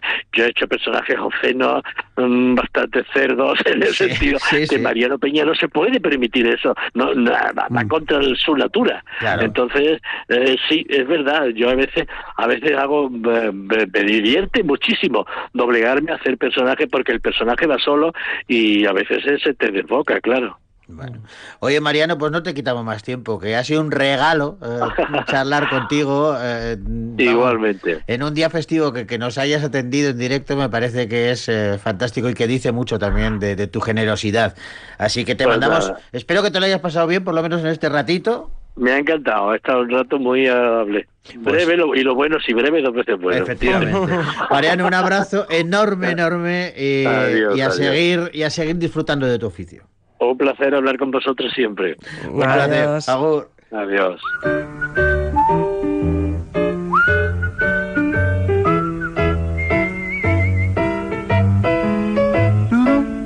Qué cantidad de amigos, de amigas hemos conocido a lo largo de, de estas dos horas. Tenemos que acabar ya. Sí, qué pena. Tenemos que despedirnos. Quedan unos segunditos. El sábado volvemos con nuestro horario Volvemos, sí, habitual señor. y con nuestro formato habitual, hablando de cine y volveremos a encontrarnos en otro festivo dentro de poquito, seguro. Hasta entonces disfruten del día. Les dejamos con Robbie Williams.